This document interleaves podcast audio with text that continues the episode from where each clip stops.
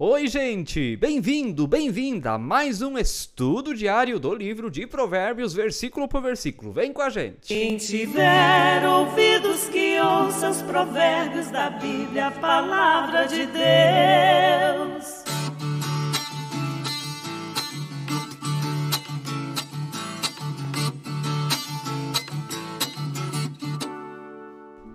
Que bom que você está aí com a gente, que você não desiste, que você é persistente, fiel no ouvir da palavra de Deus. Estamos estudando Provérbios. Se você chegou agora, vem com a gente, que temos tanto a aprender. Que bom que você está aí assistindo pelo YouTube. Inscreva-se no canal caso ainda não seja inscrito. Ative o sininho para receber notificações dos novos vídeos.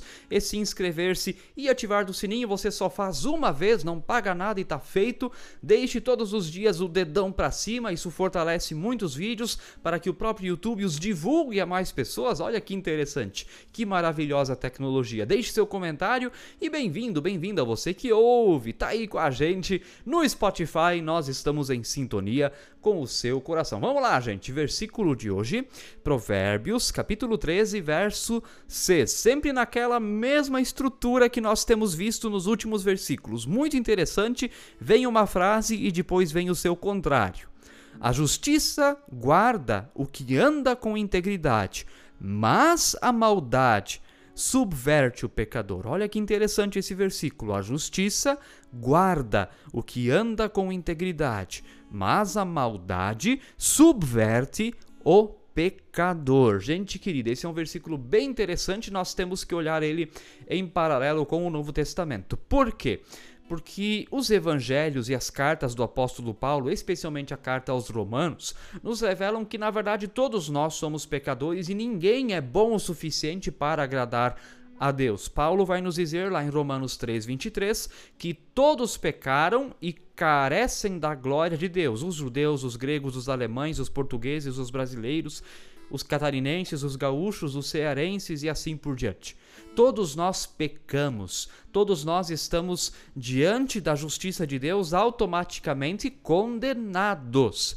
Então o que Deus faz? Deus envia a pessoa do Filho ao mundo, a segunda pessoa da Trindade, que assume a nossa injustiça para nos dar a sua justiça. Ele pega o que é nosso para nos dar o que é dele. Ele não pecou, ele fez tudo certo, ele de fato foi íntegro, então ele nos concede a sua integridade, que era sua e agora passa a ser nossa, e o que era nosso, que é o pecado e a injustiça, isso ele toma para ele. É isso que acontece na obra de cruz.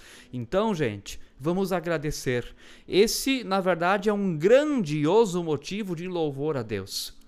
De que Deus faz isso de que nós estávamos automaticamente condenados e perdidos por nossa natureza se inclinar ao mal, mas que por graça imerecida você e eu fomos salvos. Isso é uma bênção, gente. Isso que nós temos que entender e que Deus abençoe. Pense muito sobre isso hoje e terminou esse vídeo, faça uma oração sobre esse assunto. Agradeça, Senhor, eu sou injusto, mas o Senhor me tornou justo. Por isso eu me arrependo de novo dos meus pecados, peço que o Senhor me conceda vida nova e me transforme. Faça uma oração assim que acabar esse vídeo. Que Deus abençoe sua oração e depois compartilhe este momento também esse vídeo com mais pessoas. Manda lá nos grupos da sua igreja, da sua família, onde Deus agora tocar no seu coração que você lembrou, esse grupo mesmo. Vai lá, coragem, quero ver. Coragem, é ali que Deus está mandando você mandar. Ah, pastor, mas naquele grupo não. Vai lá, ali mesmo. Mande lá e Deus vai dar os frutos, você vai ver. É em nome de Jesus. Amém. Quem tiver ouvidos que ouça os provérbios da Bíblia, a palavra de Deus.